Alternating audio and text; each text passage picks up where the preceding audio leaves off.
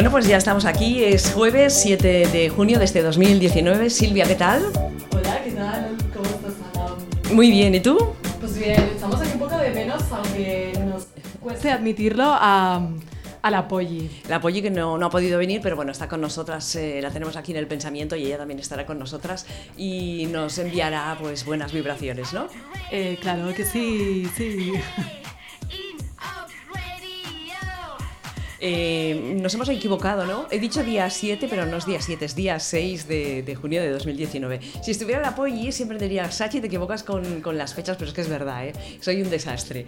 Eh, Silvia, ¿cómo ha ido la semana? Cuéntanos. Bueno, pues bien, ahí, o sea, intensito, porque, bueno, estoy ahí a full y tal, pero, pero bueno, bien, porque ya queda poco para el fin de, para desconectar y demás, así que...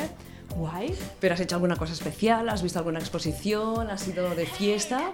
Pues bueno, he tenido varios cumples de, de unas amigas y demás. Y, y, bueno, a nivel de exposición, pues te, tengo pendiente ir a una. ¿Tienes pendiente y a una? tenemos a alguien que nos puede eh, dar más información sobre esta exposición. Sí, eh, eh, haremos un poquito de sumario, tendremos dos entrevistas hoy en el programa, tendremos Santa de la Semana, tendremos efemérides y tendremos música también, ¿no?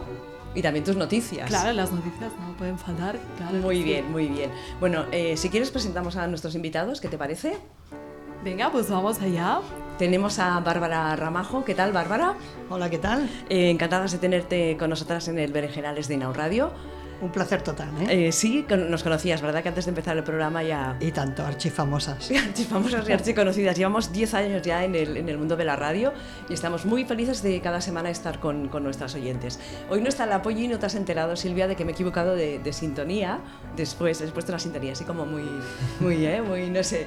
Eh, este que está riendo es Simón Pereira. ¿Qué tal, Simón? Hola, muy bien. Eh, vamos a decir que él estará con nosotros también en el Berenjenales y nos hablará de una exposición en el el MEAM, ¿no?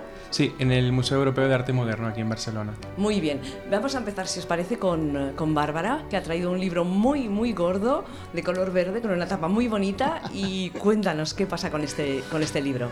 Bueno, este libro, este libro espero que sea uh, la bomba, vamos. La bomba, la bomba y que sea nuestro libro de cabecera desde hoy hasta, hasta el final de, de todos los tiempos, ¿no? Total, total. Eh, ¿Puc parlar català? Sí. sí? Va, fantàstic. Eh, aquest llibre és un, una recopilació d'assajos de l'Adrian Rich i el que té de novedós eh, no és l'escriptura en si, perquè l'Adrian Rich va morir el 2012, sinó el fet de que és una nova traducció que l'ha fet la Mireia Bufill i és una nova traducció de distintes compilacions perquè bueno, l'Adrian Rich va, té una obra molt extensa extensíssima, no? Extensíssima, mm. increïble. O sigui, és una, aquesta dona és, és una històrica, és una pensadora del moviment feminista i lesbiano-feminista i, i, i bueno, per mi és una de les referents més importants que n'hi ha. No? I llavors, aquest llibre és una reactualització del seu pensament i aquesta traducció és una joia fantàstica. Mm. Bàrbara, si algú no coneix Adrián Rich, què li hauríem de dir? L'hauríem de ratllar una mica, no? Sí, sí, totalment. bueno, l'Adrián Rich, per les feministes i per les lesbianes feministes sobretot, és un referent superimportant perquè ella va, va escriure al 80 un, un article que va ser molt famós, que es, va, que es deia i es diu heterosexualitat eh, obligatòria i assistència lesbiana, eh, del que ja corren versions i han debatut i, i ha estat super, super important perquè donava un, un vincle molt estret entre les feministes i les dones dissidents al hetero etno patriarcat i eh, les lesbianes, no? I llavors ella va teoritzar sobre l'existència lesbiana, sobre el contínuum lesbià, i, i, i sobretot està molt preocupada per lo que eh, en la traducció de la Maria Milagros Rivera Carretas, Garretas que, que es manté en aquest llibre, aquesta traducció és l'única que es manté, per, pel que va significar quan des de fa molts anys, des del 96, en fa l'efecte que es va traduir i es va publicar a Duoda, doncs va ser un impacte tan important entre les feministes i les lesbianes que la, la Milagros eh, va traduir com la cancel·lació de l'assistència lesbiana. No? Llavors, tot el que la, es, aquest article de l'Adrian Rich, el que estava super, super capficada en, en, en, en això, en, en, en treure a la visibilitat dins del moviment feminista eh, l'assistència lesbiana i lluitar contra aquesta cancel·lació que en realitat és un esborrat que es fa constantment, no, per, no només per part de la societat, sinó també per part dels feminismes. No? I llavors per això és una referència fonamental. Mm, o sigui que totes les que ens estiguin escoltant, aquest llibre l'han de tenir, l'han de llegir? L'han de tenir, absolutament, absolutament. I a més estic molt orgullosa d'haver fet la introducció, que Clar, per mi això... Tu, no ho hem dit, però tu ets l'autora de, de la introducció de, del llibre. Sí, sí, això és un honor, un honor i un plaer. En el moment que, que la gent de Capitán Swing m'ho va proposar... Sí, la mateixa editorial va anar a sí. espetegar tu. Sí, sí, sí, clar, jo em vaig sentir absolutament honorada i vaig dir, i tant, i tant. Eh, per mi ha estat un plaer absolut capbussar-me en, en tots els articles que la Mireia Bufell ha traduït i, i, i vertebrar-los i, i donar una veu, no? I, i bueno, és una de les coses més bonites, maques que, que he fet, no? Mm. Felicitats per, per la introducció. És, diem, gràcies, introducció gràcies. o pròleg? Com ho hauríem de dir? Bueno, sí, bueno, eh, eh, li han dit introducció, Sí, eh? però en realitat és el mateix, és un pròleg. El que passa que després la mateixa Adrian Rich fa un Sí, pròleg, eh, i llavors, clar, per no dir pròleg, pròleg m'imagino que li hauran dit introducció. No? Uh Vas estar molt de temps per tenir acabat el, la, la, la introducció? No. Quant temps vas estar treballant? No, no, no, no, no, perquè precisament jo estic treballant a l'Adrian Rich molt, perquè Vale. estic fent una tesi Vale. sobre el cuerpo lesbiano, l'assistència lesbiana i les violències fantasmes. I llavors, clar, és, a més estic justament en el moment de treballar a l'Adrian Rich i llavors, clar, la tinc bullint al cap, no?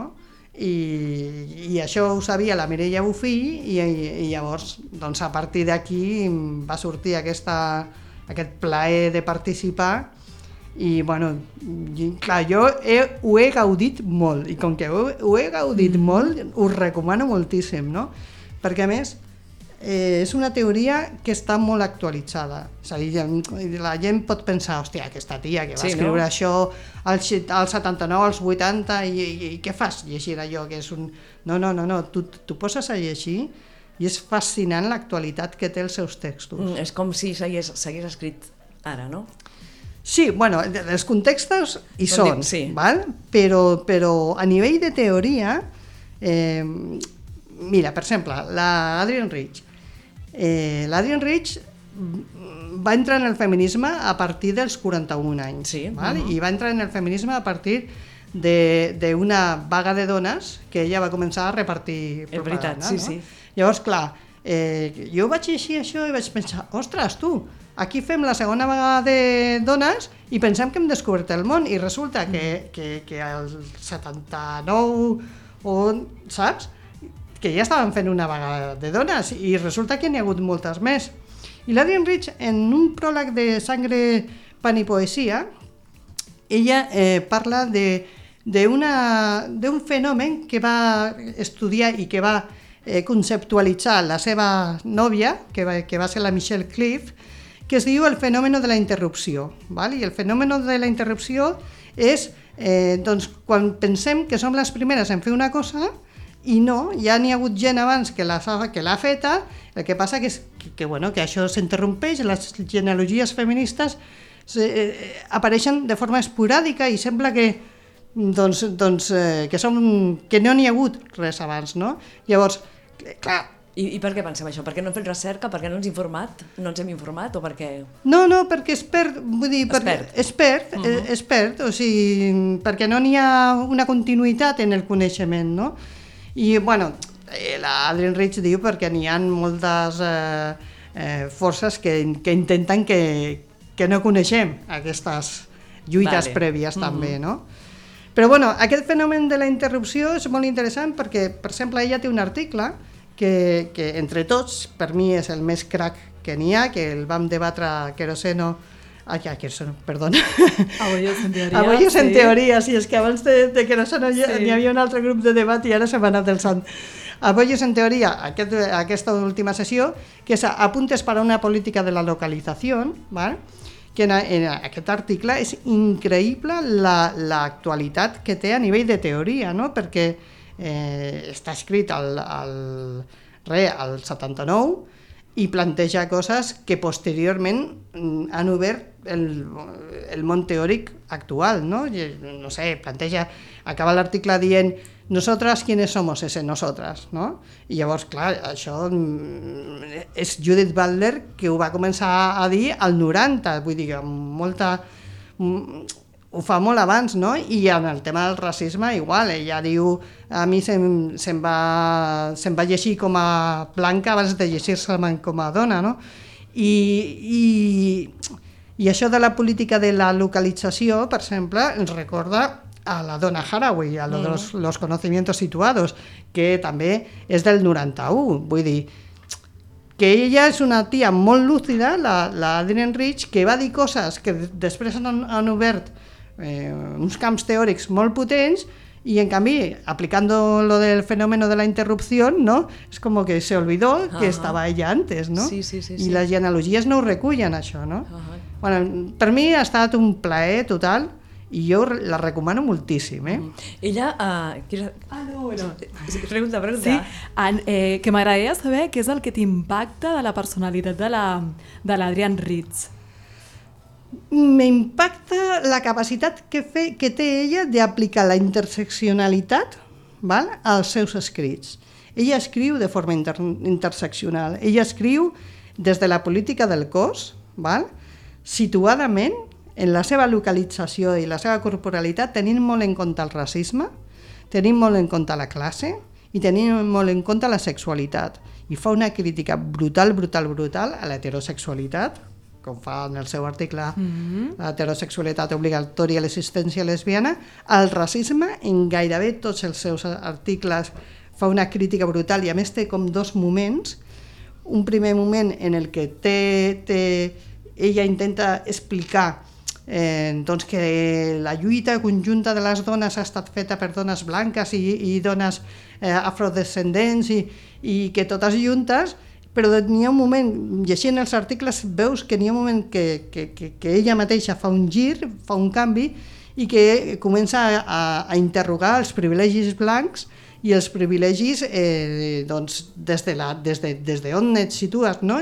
Llavors ja no té cap condescendència a la blancura i també una altra cosa que fa és eh, explorar amb, el, amb els seus articles el tema de la blanquitud ferida, no? allò de, de, de, de que quan eh, fas una crítica a la centralitat de, de, de, la, blan, de la blancura, mm -hmm. no? de la blancor, doncs eh, aquesta immediatament la gent eh, s'esvara i, és, i reacciona mm, de forma defensiva. I Toca ella, el seu ego, no? Sí, sí, però tot sí. això ella ho té integrat en la, en la seva teoria i em sembla fascinant perquè eh, aquest exemplar, per exemple, els, les, els, la col·lecció de textos que n'hi ha, és un exemple claríssim de com es pot integrar en una mateixa escritura tota aquesta interseccionalitat de forma activa. Uh -huh. Bueno, a mi jo estic flipada amb ella, eh? Tu, tu coneixes doncs, la seva vida en profunditat. Ella eh, va tenir tres fills, es va casar Sí, i sí, sí. després com fa el pas aquest a, a compartir la vida amb una dona? Sí, bueno, clar, jo per, per, per fer aquesta introducció em vaig tragar unes quantes biografies, no? I el que vaig trobar super fascinant és que a les biografies es minimitzava molt el apartado lesbiano, ¿no? Ah. Entonces era todo esto, ¿no? Y se casó con este hombre que era un judío cecaní y toda la història del tio, no? O, i, I era filla d'aquest home i el seu pare i els poemes i tots els poemes del pare, no? I clar, eh, efectivament ella es va casar, va tenir tres fills i ella no era feliç. Vull dir, eh, ella era una de tantes que havia fet el que s'havia de fer a la vida, llavors, clar, imagineu-vos, eh, la inviten a repartir propaganda per la vaga aquesta de dones, I s'hi troba amb un moviment feminista en explosió mundial mundial, coneix a l'Audre Lorde, coneix un munt de gent, vull dir, claro, no hay color, no hay color, ella es fica en el món de les dones, la sororitat entre les dones, val? i llavors, en aquest món feminista, a més, es converteix en lesbiana i en, i en lesbiana eh, identitàriament, de dir, eh, per, perquè per l'Adrian Rich, tot i que ella parla de la, del contínuum lesbià entre el subjecte dona dissident i la lesbiana, per ella n'hi ha dos subjectes, lesbiana i dona, no? I ella es reivindica com a tal, no? I, i, I tot i que es reivindica com a tal, és molt curiós com a les biografies aquest element va desapareixent, va desapareixent, i jo volia fer una introducció que posés sobre la taula el seu lesbianisme com, amb, amb tot el pes que ha tingut a la seva vida, no? Però una pregunta, quan dius que es converteix en lesbiana, ella eh, tenia consciència ja des de la seva adolescència o, o, o ja des de ben petita o va ser més tard quan, quan va fer aquest exercici d'autoconeixement i, i ho va identificar? Això, Bueno, a, això no sabrem mai. Eh? això no sabrem mai. El que sí et puc dir és que en aquella època i en aquell context moltes dones de vides heterosexuals de sobte es van trobar amb el lesbianisme perquè el lesbianisme dins del moviment feminista era com un, com un, com un gran espai per poder devenir el que volguessin. Val? O sigui, era trencar eh, el que havia de ser una dona com cal val? i poder ser qui heteronorma, realment sí. tu volguessis i enrotllant-te amb qui tu volguessis, no? Vull dir que que eh, sobre el desig sexual, pues no sé, oye, però en aquell llavors eren més coses que el desig sexual, vull dir que el lesbianisme es reivindicava també com una opció política de lluita contra l'heteroetnosis patriarcat. Mm. Mm. Estàs ben empapada eh, de la vida de- d'Adriana. Estic entusiasmada. És un dels teus referents, no? Però quins, Sí. quins altres referents tens? la Monique Wittig, Ahà. la Audre Lorde, Ahà. De fet, la, la tesi que estic fent la, la fonamento en, en tres autores fonamentals, que és un capítol de la, de la Monique Wittig. La Monique Wittig, eh, francesa, és, eh, és un altre eh, estil de l'Adrian Rich, la Monique Wittig és cuerpo lesbiano y es aquella mítica frase de que dice que las lesbianas no somos mujeres, mujeres, sí. ¿vale? Como no lo es tampoco ninguna mujer que esté en relación con los hombres, ¿vale? O sea, en relación de dependencia con los hombres. Es la nota final Vale. que, que Sí, pone sí. en la mente hetero, que es curioso que en algunas traducciones esa nota final no aparece. ¿eh? Ah, jo, claro, jo, jo coneixia la primera part, eh? aquesta Sí, segona part sí, no... sí, sí, sí. No, no sé, perquè, per exemple, la, la traducció del Javier Saez, eh, de que, el que coneixem, el pensament heterosexual, sorprenentment, aquesta nota, que a l'original surt i a moltes traduccions surt, aquesta nota no apareix. Eh, La coletilla aquesta de las lesbianas no somos mujeres, como no lo son cualquier otra mujer que no esté en relación de dependencia con los hombres. Eso lo han cortado. Eso lo han cortado. Eh, No se sabe por qué. Como tantas cosas, ¿no? Como tantas cosas. El fenómeno de la interrupción. Eh, què més? Què més ens pots contar? Què més ens pots explicar del llibre? Uf, le, eh, eh, el llibre, clar, és un... Tu mires i dius, vaya tochaco, no? Sí, i, i jo que l'he començat a llegir, me l'emporto a l'autobús, però ja he desistit de portar-lo a l'autobús perquè pesa una mica. és, és per, a, per, a, perquè, clar, té com 700 i pico pàgines, no? Sí, sí, sí, sí, sí, sí. Clar, aquest llibre realment és un llibre... Eh, és un llibre que pots aprendre molt de la trajectòria del lesbianofeminisme, no? Mhm. Però, clar, eh, ho has de conte- contextualitzar molt, eh? Llavors, eh, a la introducció faig un repàs i una mena d'itinerari de lectura dels textos que a mi m'han frapat Mhm. més, ¿vale? Clar, n'hi ha molt més, vull dir, és un llibre que, que, que, que trigareu, eh? I que podeu triar un article i, i llegir-ho i pensar, en, pensar al respecte, però s'ha de contextualitzar. Per exemple, jo que sé, tots els apartats sobre... Ella va escriure un, llibre sobre la maternitat que realment és, és, és, va ser el primer, el, primer eh, llibre val? va ser sobre la maternitat i les lesbianes eh, entrava, ella ja, ja era lesbiana quan va escriure aquest llibre però és, és un llibre més sobre l'experiència de la seva maternitat Ahà.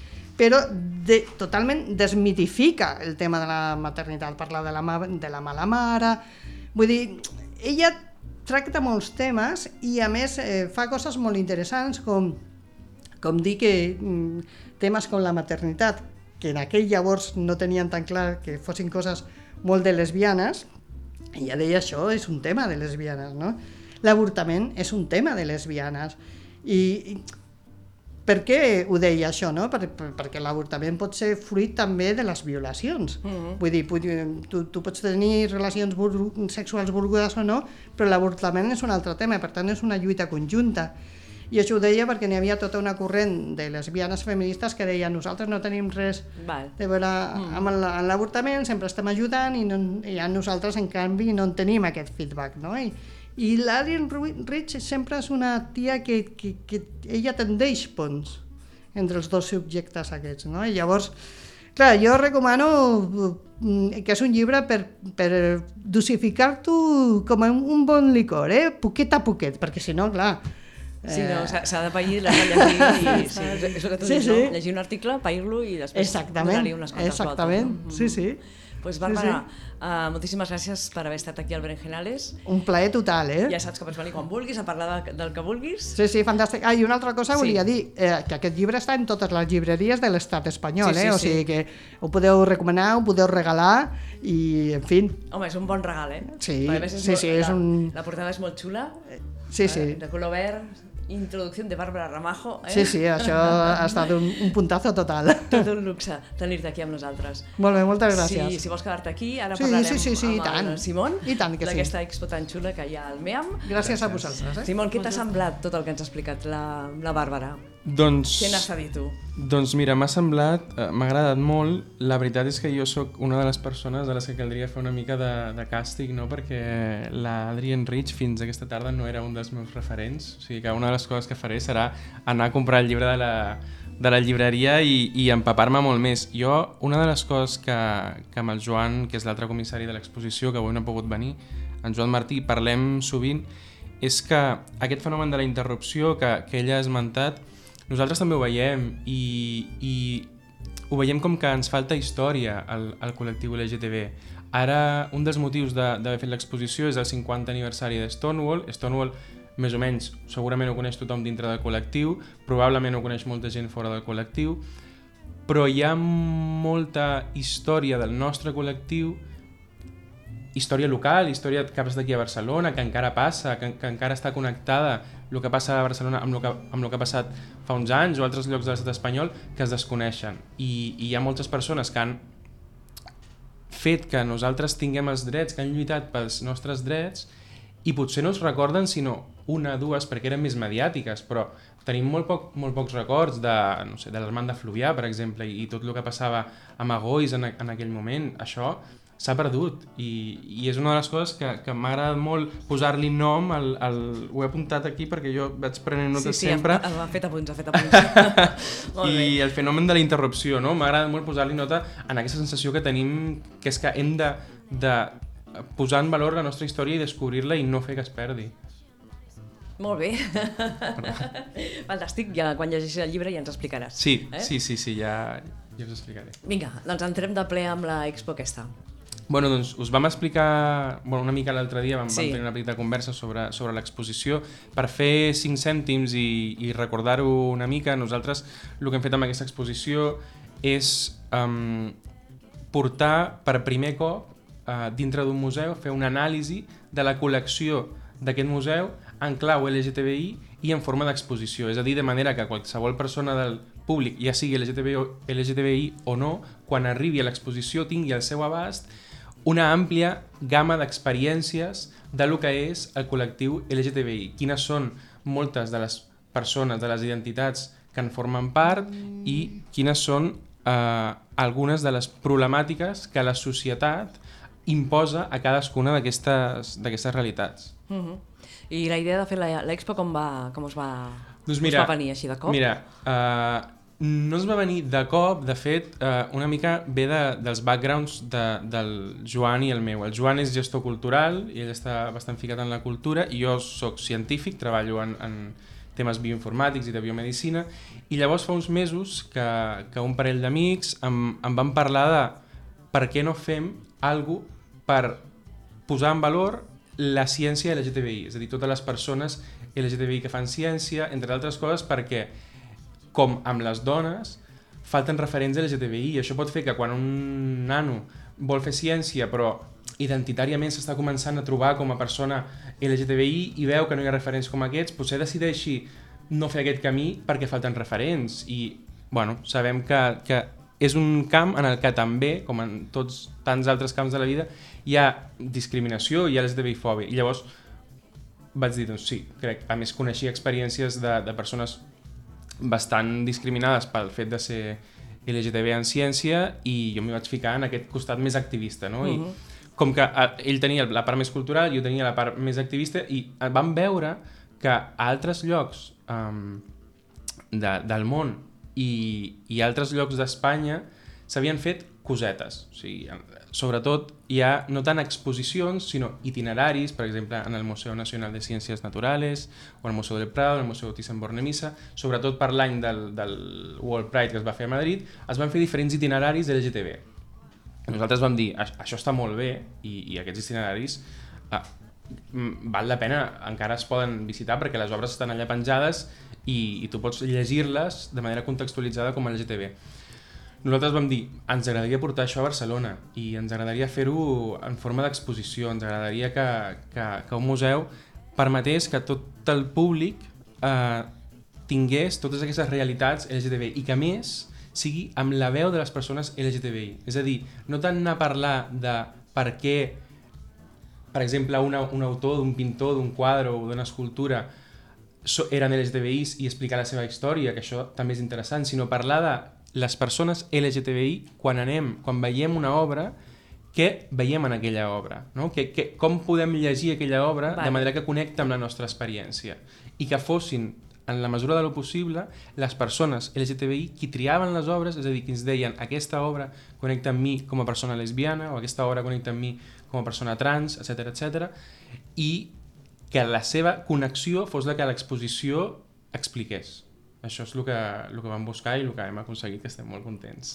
La inauguració va ser fa poquíssim, la setmana passada, si no m'equivoco? Sí, vam inaugurar, diria que doncs, el passat dijous, el dia 30 de maig. Com, com va ser la, la inauguració? Què vau fer? Mira, uh, va, ser, va ser molt bonica perquè la sala estava hiper atapeïda, o sigui, va venir molta gent a, a veure l'exposició i era gent molt diversa. De... Nosaltres vam col·laborar amb més de 40 persones i entitats i estaven allà mm, bastants col·laboradors, els col·laboradors són de tota Espanya i llavors els mm. que han mm. vingut eren sobretot uh, d'aquí de Barcelona però hi havia bastants col·laboradors, hi havia bastants entitats amb les, que, amb les que havíem col·laborat i hi havia altres persones que no coneixíem i que estaven allà sentint l'exposició no? i ens va permetre que parlessin algunes, algun dels artistes, va permetre explicar a tota aquella gent que hi havia allà per què creiem que era important, no? que és una de les altres coses que, que cal dir, que és que portem una exposició a un museu perquè un museu està, diguem, fora del circuit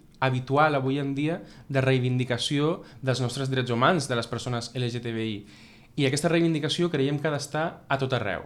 Ha d'estar als carrers i s'ha de fer molt forta, s'ha d'anar a les manifestacions, es pot anar a la festa també perquè hem de celebrar la diversitat i celebrar la diversitat i visibilitzar la diversitat és bonic, però ha d'estar en el carrer i creiem que ha d'estar a tot arreu, no? Mm. no només en aquest mes, que és el mes de juny, que coincideix i que això facilita que, que hi hagi espais, però també durant tot l'any. No? I llavors, mm, per nosaltres va ser molt bonic que tota aquella gent estigués en un museu, que és un lloc no específicament relacionat amb l'LGTB i que a vegades costa i que, museus, vegades, eh? i que a vegades pot costar nosaltres estem molt agraïts al, al museu i a la valentia que ells han tingut de, de cedir-nos el, el seu espai, la seva col·lecció perquè féssim una anàlisi donant-nos eh, totes les llibertats de, de fer l'anàlisi d'exposar eh, les problemàtiques imposades a les, a les persones LGTB que veiem en, el, en els en les obres eh, estem molt contents de, de la seva valentia. Mm.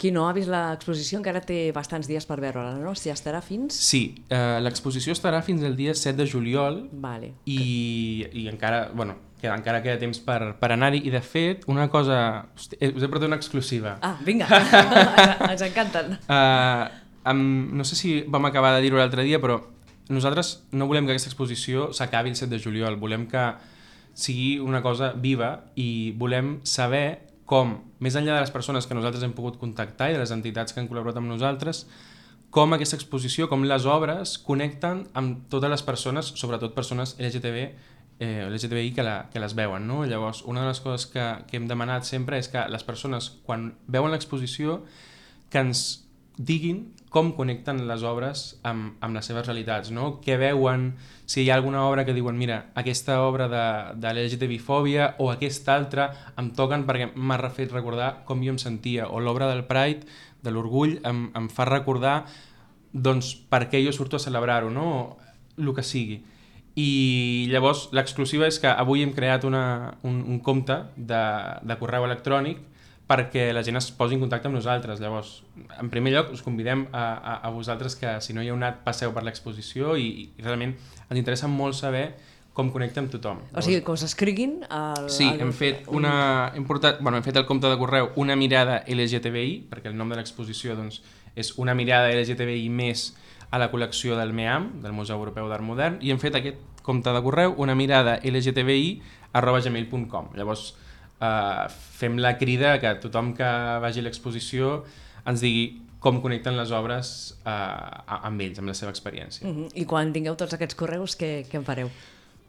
Bueno, això és una altra pregunta. Uh, no ho sabem. Nosaltres volem que totes aquestes històries uh, quedin guardades, no? I, I que això, el que et dèiem, sigui algo viu. No sabem si fer uh, una web en què estiguin les obres exposades Una- un algo, amb, un algo. diferents, Mhm. amb diferents comentaris o si fer un petit recull en forma de... El més cutre seria en forma de PDF, però l'ideal doncs, ens agradaria que, que estigués publicat no? i que fos encara més obert i que fos una cosa que sempre permetés que la gent eh, ens parlés no? i ens, ens expliqués les seves històries, no només amb aquestes obres, sinó, clar, el nom és que hem fet una mirada al GTBI, doncs volem que si les persones tenen si la, la mirada de les persones LGTBI envers totes les obres d'art que es puguin trobar, doncs també ens agrada saber-ho. Mhm. Llavors, és una mica, volem tenir aquesta conversa i volem iniciar aquesta conversa i, i aquest debat que existeix en, en altres llocs, sobretot, doncs parla de uh, queeritzar la- l'art i la cultura. Doncs nosaltres volem queeritzar al màxim uh, la cultura i, i l'art, no? en aquest cas expositiu, doncs fent que, i recollint totes les visions LGTB que, que puguin tenir-se. Mhm. De moment heu preparat la, aquesta expo, que no és poc, però Sí, de teniu- moment hem preparat, hem preparat la expo que aquesta. encara es pot veure fins al juliol, Sí. sobretot que no esperin fins l'últim dia, perquè sempre dius, ah, ja aniré, ja aniré, després se't passa. Sí, eh? sí, i, i és, és... Jo crec que nosaltres, el temps que hem, que hem passat dintre de l'expo, el que hem fet, um, a part de cada, de cada obra, cada obra porta un text que contextualitza la realitat, aquella realitat, no? pues, uh, hem fet tota, totes les identitats que es van recollir en el World Pride de Madrid, des de, des de uh, les lesbianes amb la L fins la sexualitat a la A i tota la resta de diversitat afectivo-sexual i de gènere que, que està uh, en, el, en el MAS, no? amb, amb temes d'interès, LGTB-fòbia, uh, orgull, famílies i unions LGTB, descobriment, o sigui, autodescobriment.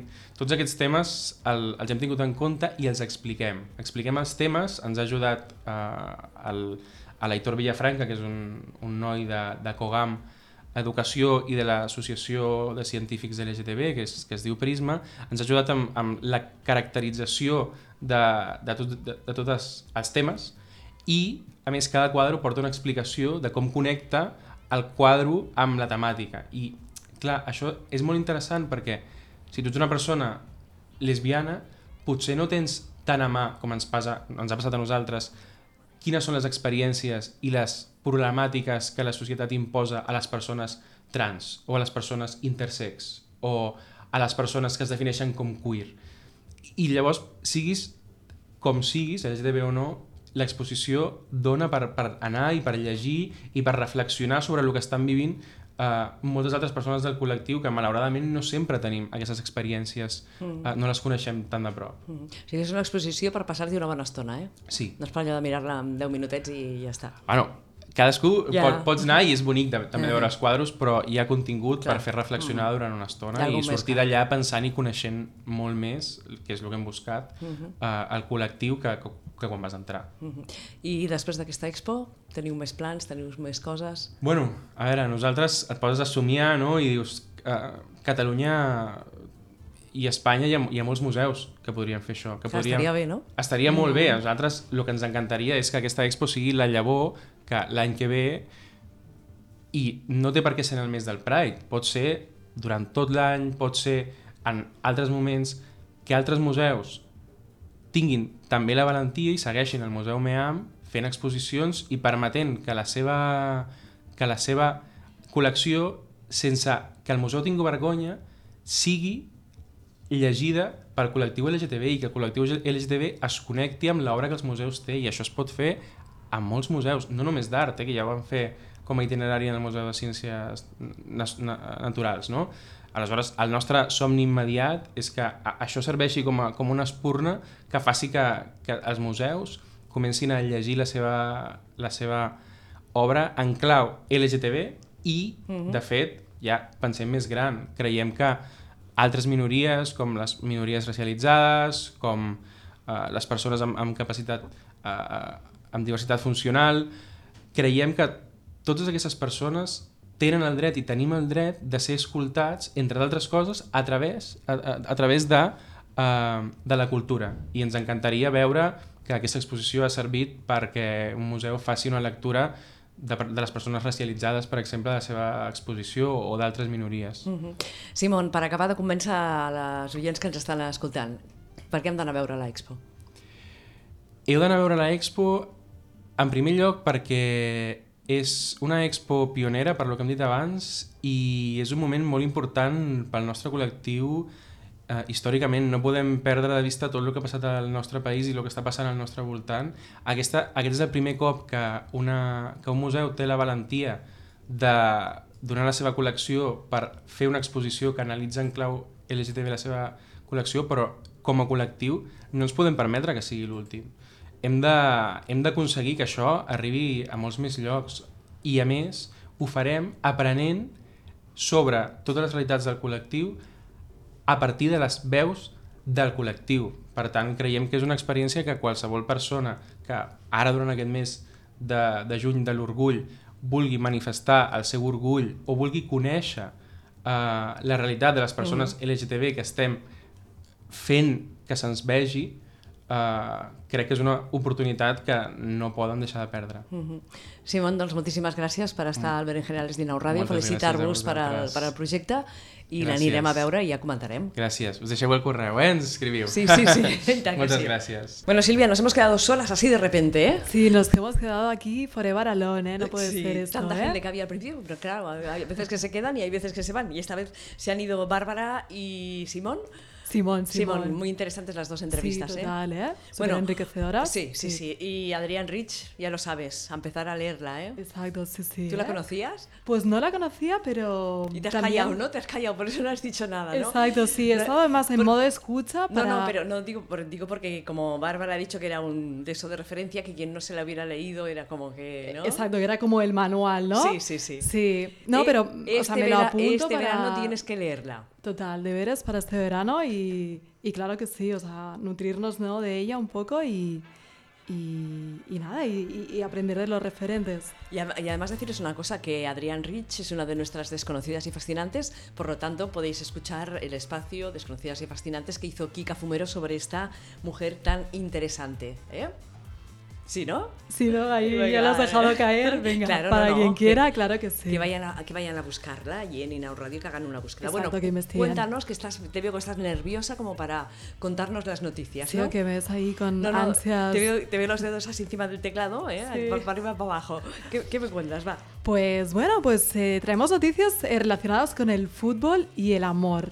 ¿Vale? Entonces hoy queremos eh, contar a toda nuestra audiencia que las jugadoras de fútbol del Sporting Puerto de Huelva, Sandra Castelló y la delegada del equipo, Leire Serrano, hace unos días se han casado.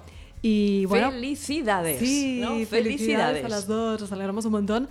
Y nada, han recibido una bonita felicitación también en las redes de, de su equipo. Eh, además, bueno, del, del gran apoyo de, de su afición.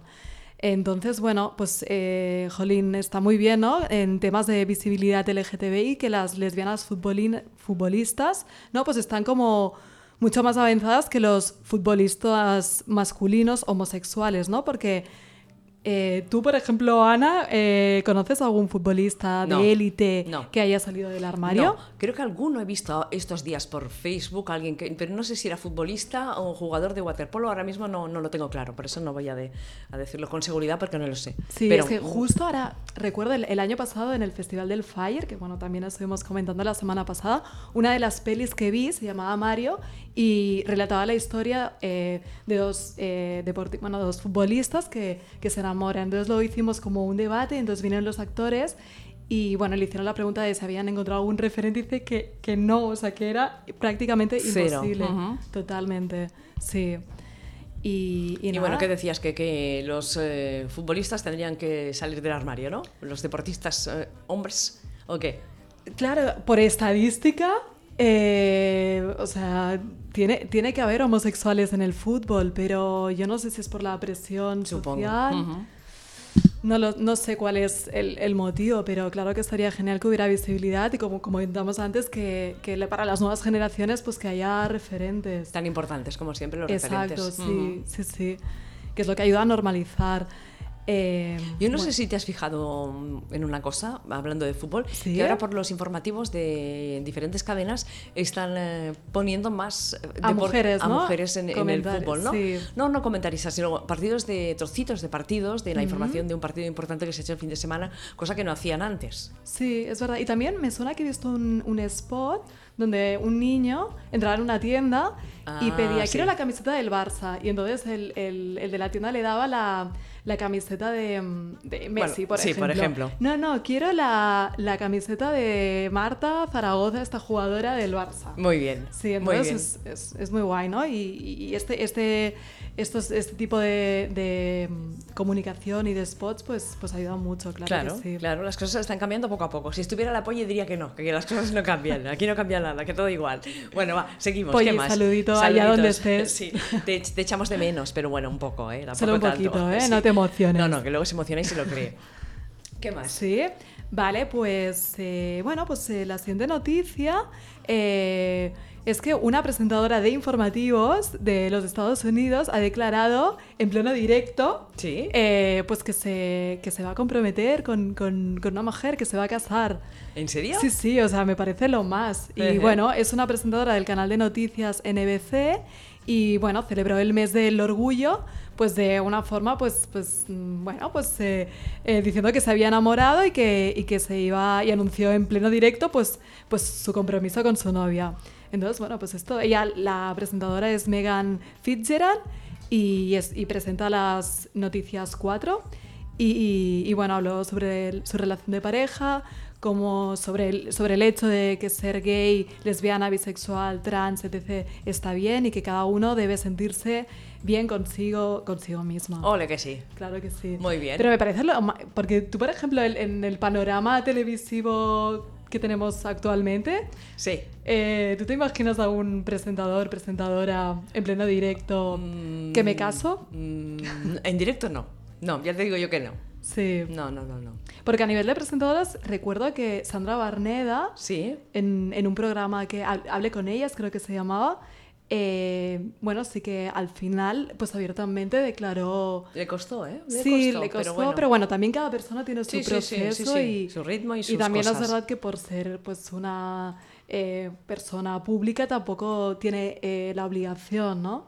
También somos humanos y, cada uno tiene su proceso. Pero sí, sí. Vale, pues bueno, pues esto, este tipo de noticias a mí, a mí me encantan, la verdad. Muy bien. ¿Y hay más de estas o ya, ya... Bueno, pues es, o vamos sí, hacia otra cosa? Sí, pues, pues como tú No, no, quieras. no, Si digo, sí, quieres, no, no, a otro vamos. tipo de noticia, Sí, digo. venga, pues, eh, o si quieres, eh, vale, pues sí, venga, vamos, te voy a explicar, eh, porque me comenta, bueno, a, a nuestra audiencia, ¿no? Se ve que generó bastante impacto el- la, la noticia, ¿no? El, sobre la nueva relación de Toñi Moreno y Rosana. Sí, sí, Entonces, sí. bueno, estaba i- indagando, investigando y demás, entonces, eh, bueno, he descubierto que cómo se conocieron. Vale, espera, tú ve hablando que yo le pon- pondré bus Sí, venga, vamos a de- contextualizar aquí con... De Rosana, Venga. claro. Claro, tú sigue, tú sigue hablando, que yo me, me las arreglo aquí con las musiquitas. Venga. ¿Qué has, Pues- qué- qué has averiguado? ¿Qué has investigado? ¿Cómo se conocieron? Exacto, pues se conocieron pues hace un año justo y fue, eh, bueno, pues porque la artista canaria era la invitada de- al programa de Viva la Viva que presentaba Toñi Moreno. Oh. Entonces, eh, la química entre ambas pues fue evidente, ¿no? O sea, pasó algo, ¿no? Pasó un flechazo, un, Exacto. un algo que, que- Hubo match. Sí, Sí, sí, sí. Entonces, poco a poco, parece ser que fueron estrechando lazos de amistad, ¿no? Fueron quedando, bueno. Y entonces, pues, pues a raíz de ahí, de, de conocerse más, poco a poco y demás, pues, pues surgió, surgió el amor. ¿Se escribieron cartas de amor? Eh, Eso pues- no lo sabemos, Oye, ¿no? pues, oye, quizás... mm, Bueno, a lo mejor Twitter o por Insta o estas cosas tan Rosana es compositora, o sea que de Sí, esto sabe, sí, ¿eh? sí, igual o sea que no me extraña que esto haya sido una de las herramientas para conquistar a, a Toñi Moreno. Ven, Toñi, que te toca una canción. Venga, ¿no? La, la, la, Ven aquí ¿eh? que te la canto. A fuego lento, a fuego lento. Igual Sí. en el próximo disco de Rosana sale algo de esto, ¿no? Ah, pues, Alguna cancioncita Exacto, que habla que del amor. un poco su Sí, historia. estaría bien, estaría bien. Sí, sí, Nos encantaría, la verdad. exacto. Y, y bueno, también bueno, han salido fotos que se las dio pues, disfrutar mucho ¿no? en, la, en la Feria de Abril y también hicieron un viaje a Bogotá. Ujú. Y nada, y de momento pues sabemos esto de, de ellas dos y si tenemos nuevas noticias pues os mantendremos informadas porque sé que os gusta esta nueva pareja. Muy bien. Eh, ¿Qué más? Vale, ¿qué más? ¿Qué más? Eh, vale, pues os hablo de, de- de otra pareja, ¿vale? Formada por Cara Delevingne, ¿vale? Y Leslie Benson, que Sí. yo era súper fan de la serie Pretty Little Liars, Ajá. Pequeñas Mentirosas. Sí. Eh, y nada, bueno, pues ellas dos pues ya llevan un tiempo juntas, se conocieron en, bueno, en un rodaje de la última película de ambas, que se llama Jerezmel, donde comparten protagonismo con Elizabeth Moss. Eh, y bueno, las protagonistas en... eh, bueno, pues es una, una película, ¿vale? Donde el papel lésbico es muy, muy interesante, aunque puntual. Y bueno, Elizabeth interpreta a una cantante famosa que se deja caer en las manos del, del trepidante y decadente mundo de las drogas, ¿no? Y bueno, cuenta un poco la, la historia, cómo, cómo, bueno, pues eh, cómo lo vive, ¿no? Entonces, bueno, hemos investigado, vale, esto, ahí se conocieron, ¿vale? Que quizás me- a veces me enrollo demasiado. Eh, entonces, tras eh, unas fotos, ¿vale? Que les han hecho unos paparazzis americanos, pues resulta que, que, bueno, creemos que han afianzado su relación Sí. porque, bueno, se ve que se, se las ha visto que, que, bueno, pues que se ha comprado un... Bueno, es que esto, es- o sea, de Dilo, verdad. dilo, dilo, dilo. Se ha comprado un potro sexual, ¿vale? ¿Un qué? ¿Tú sabes lo que es eso? ¿Qué es eso? A ver, cuenta. Pues, eh, bueno, resulta que es un instrumento, ¿no? En plan, pues para, para hacer prácticas aquí, en plan, pues bueno. Vale. Y, y entonces eh, se ve que, bueno, los paparazzis han visto cómo, cómo cargaban, ¿no? Ese, ese potro.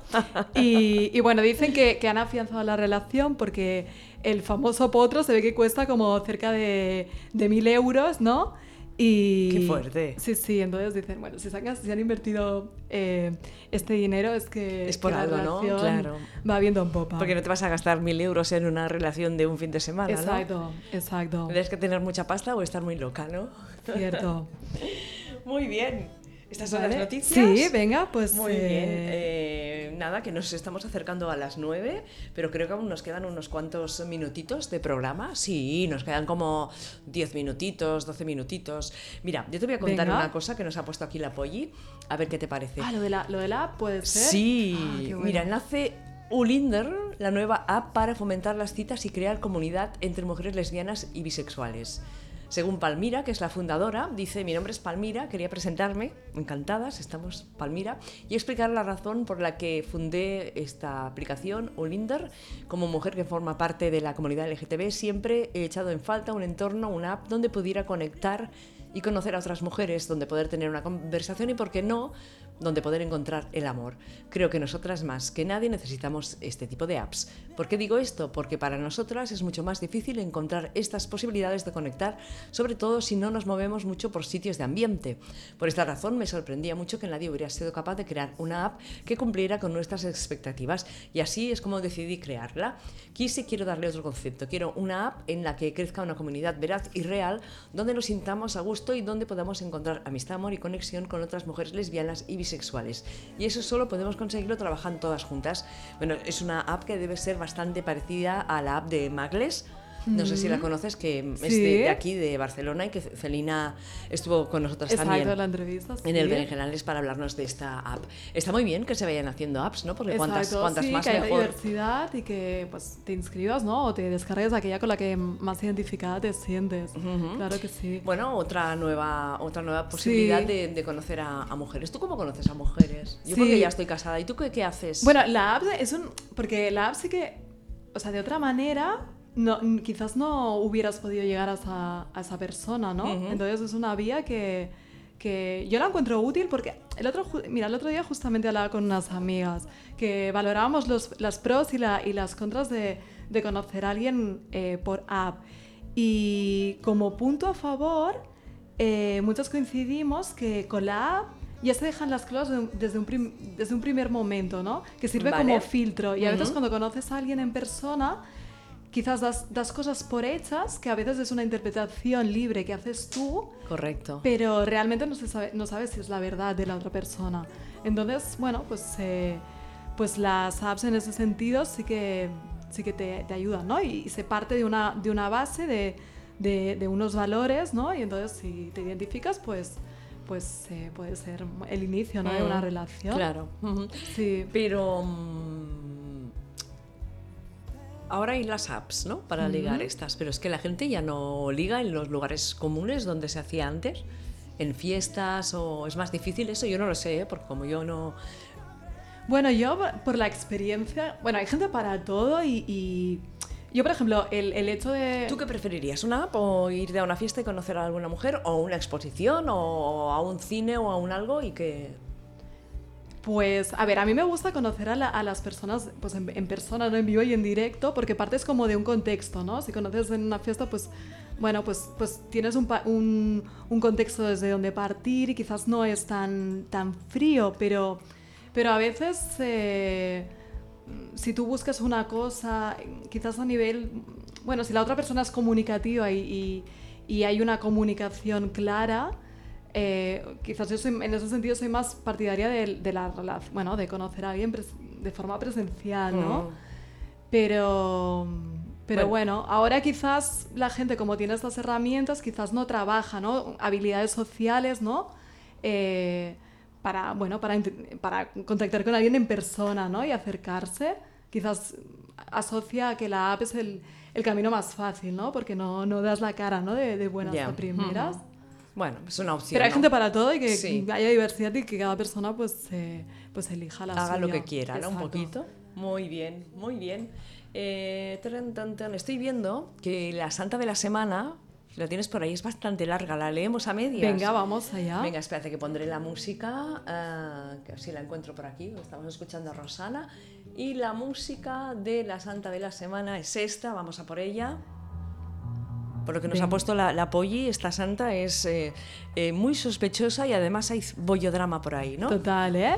Venga. Pues eh, María Teresa de Subirán, beata, virgen y fundadora. Eh, bueno, Sofía Teresa Agustina María nació en mayo de 1835. Cuando tenía 19 años, entró a formar parte de una comunidad de beguinas, es decir, de mujeres que viven en comunidad con votos temporales de castidad y obediencia. Aquí le hemos puesto sospechosa. Sospechosa, sospechosa. Eh, pues bueno, fue nombrada superiora de la comunidad de Castelnaudari entre 1854 y 1855. En los años siguiente- siguientes, la nueva fundación prosperó, aunque eh, en una forma bastante diferente a la de los eh, benguinatos belgas. Eh, ya que Sofía y sus compañeras renunciaron a sus propiedades, establecieron un orfelinato y practicaron por regla la adoración nocturna al Santísimo Sacramento. Nocturna, ¿eh? Sí, sí, nocturna. Por la noche aquí. que todos los gatos son pardos, ¿no? Exacto, sí, sí. Eh, y entonces en septiembre de 1864, la madre María Teresa y unas cuantas hermanas, mm, Sospechosa, mm, sospechosa, eh, se mudaron al convento de la Rue des... Buah, es que yo lo fatal La francés. Rue de Boucher de Toulouse. La Rue de Boucher de Toulouse. Muy bien. Que iba a ser la residencia de una de la nueva congregación y la de la María Auxiliadora. Eh, a partir del año siguiente, los escritos de la Beata nos permiten seguir de cerca su evolución interior hasta su muerte, ocurrida un cuarto de siglo más tarde. En 1878 ingresó en la congregación. Ya estamos, ya, lo, ya, lo ya se ve, ya se ve la cosa. Sigue, sigue. Una novicia que tres años después fue elegid- elegida por voto casi unánime del capítulo consejera y asistenta de la Madre General. Sospechosa, Total. ¿eh? Asistenta de la madre general, ¿eh? Sí, y sí. consejera. Qué casualidad. Sí. Sí, vale. Entonces se trataba de la Madre María Francisca, una mujer muy hábil e inteligente, cinco años mayor que la Madre María Teresa de Subirán. ¿Vale? A la vuelta de Inglaterra, la Madre María Francisca presentó un proyecto sobre el desarrollo de la congregación con el brillo, eh, en su- que, bueno, el brillo de, de sus discursos, la fuerza y la claridad de sus argumentos, la precisión de sus juicios, su tacto, su habilidad, el manejo de los negocios y su fe ardiente y avasalladora Wow. consiguió que el plan fuese aprobado. Esto lo dijo la beata María Teresa y muestra claramente la influencia que ejercía sobre ella Sospechosísima, ¿eh? Total. Ya estamos entrando aquí en un Máximo. terreno fanganoso, sí. Desgraciadamente, la beata no se dio cuenta durante mucho tiempo de que la madre María Francisca era dominadora, inestable y ambiciosa. Como el tiempo había de, bueno, el tiempo había de probar, ¿no? Eh, el hecho fue que la congregación se desarrolló demasiado rápidamente y se abrieron nuevas casas sin recursos suficientes. A principios de 1874, la madre María Francisca declaró que la situación económica de la congregación era desesperada. Se estaba viniendo un drama, ¿eh? estoy intuyendo un drama. A Sí, ver, sí, cuéntanos, ¿eh? cuéntanos. Apunta maneras esto. Al principio, la Madre María Francisca se echó a sí misma la culpa. Pero pronto empezó a atacar a la Madre María Teresa, es que van jaleo, Dios mío, a la, María- a la Madre María Teresa acusándola de ser orgullosa, débil, vacilante y de poco espíritu religioso. Aquí se intuye un poco de bollo drama, ¿eh? Total, total. ¿Verdad? Al poco tiempo empezó a correr por todos los conventos de la congregación el rumor de que el mal estado de cosas se debía a la fundadora, ¿vale? Luego, la madre María Teresa recordó entonces que poco antes le había parecido que el Señor le decía, Ay. tu misión ha terminado dentro de poco. No habrá sitio para ti en tu congregación. Pero mi poder, mi bondad estarán contigo.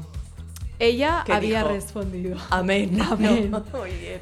Total, la nueva superiora general no, no quiso que su predecesora retornase ni residente en ninguno de los conventos, en la congregación. Bueno, O sea, aquí eso ya ya es, está- es la prueba máxima de, De bollodrama de total. bollodrama. Pero aún sigue la historia. Aún Madre sigue. mía, sí, sí. ¿Quieres continuar tú con la... o continúo yo? Continúa, continúa. Venga, pues la Madre María Teresa se retiró al convento de las Hermanas de la, de la Caridad de Clemón bajo pretexto de descansar algunas semanas. Estaba agotada la pobre. Estaba ya que no podía con su alma. Sí. La Madre María Francisca tomó medidas muy desagradables y extremas para evitar que la Madre María Teresa reconquistase su antigua influencia y su autoridad. Aquí hay malicia, ¿eh? Sí, sí, aquí, hay veo... Sí, sí. cosas extrañas. ¿eh? Rencor, rencor, Rencores, sí. ¿eh? Eh, esas medidas culminaron con la expulsión de la fundadora Oh. de la congregación. Mira, es tan larga hoy la Santa de la Semana que se nos ha acabado la música, la vuelvo a poner. Madre mía, esto Sí, es que... Sí, sí, ¿eh? Creo que nos daría para todo el programa esta Santa, ¿eh? La Beata tuvo que abandonar el convento de Clemón y el hábito religioso en septiembre de aquel año. A fines de 1874, la madre María Teresa, fundadora de la compañía de, de María Auxiliadora, volvió a ser simplemente Sofía de Subirán la Louvière. Al cabo de ocho años, la madre María Francisca despidió también de la congregación a la madre María Javier. O sea, yo no sé si alguien se está enterando de algo porque esto es un lío. Una cosa, como luego lo dejaremos en, en la web, lo podéis leer tranquilamente. Sí, que, que, aún- que nos quedan tres o cuatro líneas para que se acabe aún este, este bollodrama. Madre mía, entonces, bueno, la madre María Francisca despidió también de la congregación a la madre María Javier, hermana de la fundadora, pues temía que su presencia conservase vivo el recuerdo de la madre María Teresa. Bollodrama, Bueno, esto bollodrama es- a tope. La madre María Teresa de Subirán fue beatificada en 1946. El 13 de febrero de 1890, exactamente 16 años después de la expulsión de la, congre- de la fundadora, a ver, de la expulsión de la fundadora, la madre María Francisca, dejó ser superiora y salió de la congregación. Al adiós. Bye bye. Murió en 1921 cuando la causa de la beatificación de la madre, María Teresa, ya estaba introducida. Después de la muerte de María Francisca, se descubrió que estaba casada y que para... estaba casada? Estaba casada. ¿Quién? Sí, sí, pues la, la María Francisca. A ver con quién estaba casada. Qué fuerte. Y que para entrar en la congregación de María Auxiliadora había abandonado a su esposo. Nada sabemos acerca de los últimos 30 años de la, de la vida de María Francisca. Según parece, poseía una fortuna personal y volvió sola en París. Muy fuerte. Total. eh, Muy yo- fuerte todo este bollodrama de Santa, de, de María Teresa de Subirán, tú. Sí, sí, que, que- que en el chat nos digan si, si os habéis enterado de, de la, del bollodrama este máximo, porque... Sí, sí, haremos un examen. El sí, próximo sí, programa venga, haremos las un- pondremos a prueba. las ponemos a prueba. Eh, Silvia, que nos tenemos que ir, que son las nueve. Ay, es verdad que ya es la Sí, hora. tenemos Sí, que sí. irnos para casa a cenar y recordar a nuestros oyentes que el próximo jueves no hacemos programa porque estaremos metidísimas en el Festival Visibles, Visibles, que el jueves es la inauguración de la exposición, luego habrá muchas cosas que ahora no me acuerdo, que miren el programa, que lo dejamos colgado en, en la página de Inaun Radio y también que lo busquen en, todas las redes del Festival Visibles. Correcto, y que en el programa anterior, que también, bueno, lo pueden ver en... Exactamente. Exacto, Eh, y que hay muchas cosas durante muchas cosas el jueves que si está la Clara Pella tendremos DJs que vienen de Londres tendremos charlas tendremos talleres tendremos tarde de cine el domingo o sea que fantástico O sea, no se lo pueden perder, de verdad. Vale. No- nos vemos allí no Silvia en Venga, el, nos en el vemos, Visibles. claro, of course. y. feliz semana Venga, que vaya muy bien.